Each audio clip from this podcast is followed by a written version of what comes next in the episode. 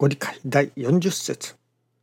重いものを覆っておるか担いでおれば苦しいがそうでないから信心は楽じゃ。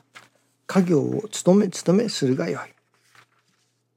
徳川家康という人はこの世を重い荷物を背負って山坂を登るようなものと人生を見ています。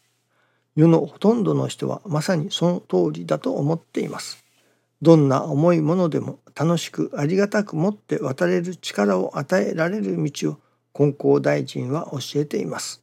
しかも人間が人間らしく生きる手当を家業を務め務め身につけていけるのです。その気になれば誰でもがいただけるのです。その気になれば誰でもがいただけると教えてくださいます。しかしこれは棚からぼたもちということにはいかないように思いますね。やはりその気になる。いただこうという気にならなければならない。さあどうしたらいただけるだろうかと。ただゴロゴロ昼寝をしとってそこに与えられるというものではないと思いますね。和らぎ喜ぶ我が心と言われます。和らぐ心というのは何が起こってきても動じないというのでしょうかね。私はその喜ぶという心がなかなか難しく感じます。まあできません。喜びということがなかなかしないというのでしょうかね。感動のしにくい私だとまあ思っております。なかなか喜べないのですね。昨日は面白い成り行きがありました。そこで改めて感じさせていただきましたのはなるほど喜ぶというのは師匠が今を喜ぶと教えてくださるがその今起こってきたことを喜ぶと同時にまあ先を楽しむというのでしょうかねよく教祖様の見教えの中に神様から何年先を楽しめとよくお知らせをいただかれているところがありますね。何かにつけ何年先を楽しめといったような。その和らぎ喜ぶ我が心の我の心の一つには年賀の我だと。まあ楽しむ先を楽しむ。まあさあ今年はどういう年になるだろうか。来年はどういう年になるだろうかといったような先を楽しむ心。まあいわば先を楽しみ喜ぶ心。とでも言うのでしょうかね。その楽しむ先を楽しむという信心のあり方というのか信心によって先を楽しむ心が生まれてくる。それが喜びの心のまあ一つともなるのではないでしょうかね。実はこのビデオを撮るカメラを探しているのですけれどもまあもう少しまあ何と言いましょうかね簡単にというのかもう少し撮りやすいというのかまあ新品はなかなか高いですので中古でいいのがないだろうかと探していましたら、まあ、家内がメルカリはどうですかと言いますからそのメルカリで探していました。アメリカにもメルカリがあるそうなのですね。日本でのは使ったことありませんけれどもまあ eBay とか Amazon は使わせていただき eBay などでは探しますけれどもなかなかうまくありません。それでメルカリをということで探していましたら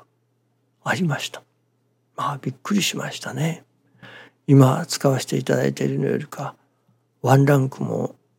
ツーランクも上のカメラです。まあソニーのですがそれが普通で買えば中古でもまあ20万円近くするレンズのまあ本体だけだと10万円レンズ付きだと20万円近くするものがなんと1万円ちょっとでメルカリに出ていました。まあ説明を読んでみるとその息子が亡くなったとその息子が使っていたものが手元にあるとまあ気がめいるというのでしょうかねだからなるべく早く手渡し手手放したい。だから安くで売ります。まあ興味のある方はどこそこに連絡してください。というようなことが書いてありました。でであこれはすごい掘り出し物だなと。まあ20万円近くするものが1万数千円で購入できるわけですからね。でまあそれを購入の申し込みをさせていただきました。まあそれからは私の中にまあ久しぶりに喜びですね。まあ、これはまさに奇跡だと。それこそ20万円もするようなカメラが1万円そこそこでまあ手に入るというわけですからね今までこれくらいの機能があったらいいなと思っていたそのカメラの数倍も性能がいいわけですからまあ有頂天といえば有頂天ですね。まあ久しぶりに喜ばせていただきましたね。もうまあ早く来ないだろうかとその商品がつくのを心待ちにするようなまあ先を楽しむというのか、まあ、楽しみになりましたね。で実際どういう機能があるのだろうかとか調べたりもしておりましたけれどもそうしましてそれから数時間経った後にメールが来ておりました。まあまさかこんな早くまあシッピングですか出荷したとは思いませんけれどもなんとキャンセルの通知でしたこの商品は売り手の方からキャンセルされましたと。ですから資本値かかりますがお金を返金いたしますというまあご連絡でした。まあこのその注文してからキャンセルが来るまでの数時間。まあある意味何ですかね天にも昇るような夢見る心地とでも言うのでしょうかまあそれほど大げさではありませんけれどもまあそれでも喜ばせていただきましたね。二十数万円するのが1万円そこそこというわけですからまあ嘘のようなまさに奇跡だといったような思いですね。まあ大変喜ばせていただきましたね。それが一瞬にして一通の手紙でまあ奈落の外に底に突き落とされるという中、まあ、そこまではいきませんけれどもまあがっかりというわけですね。まあ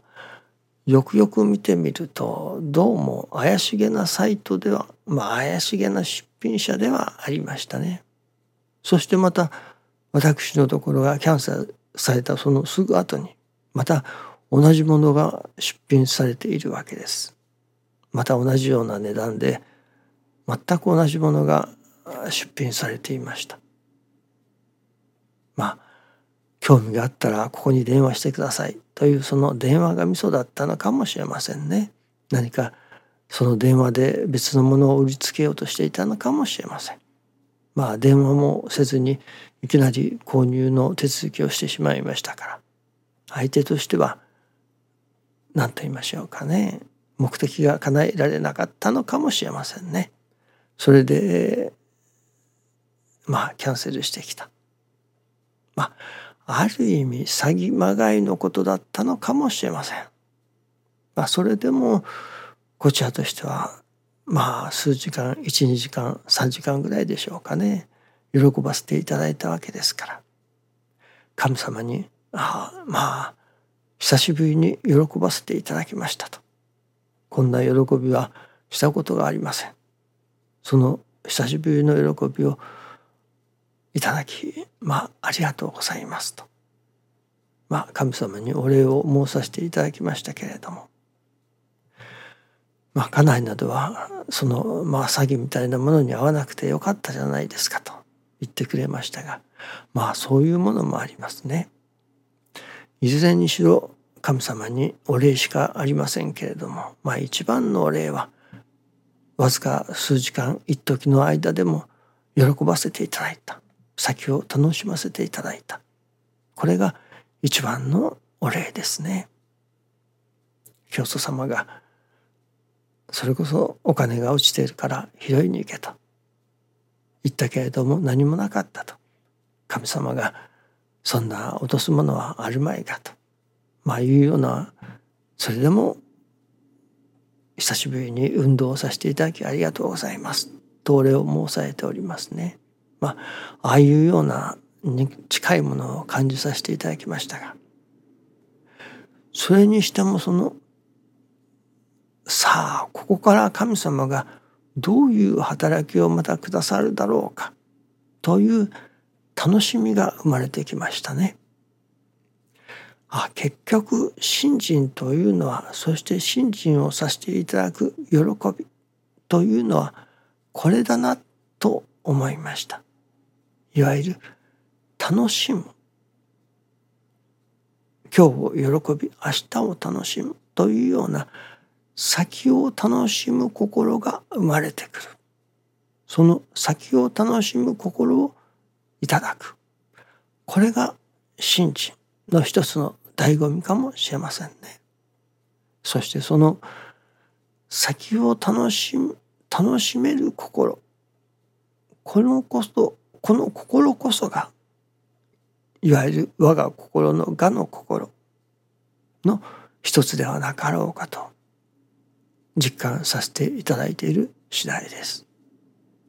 信心をさせていただくと先を楽しむ心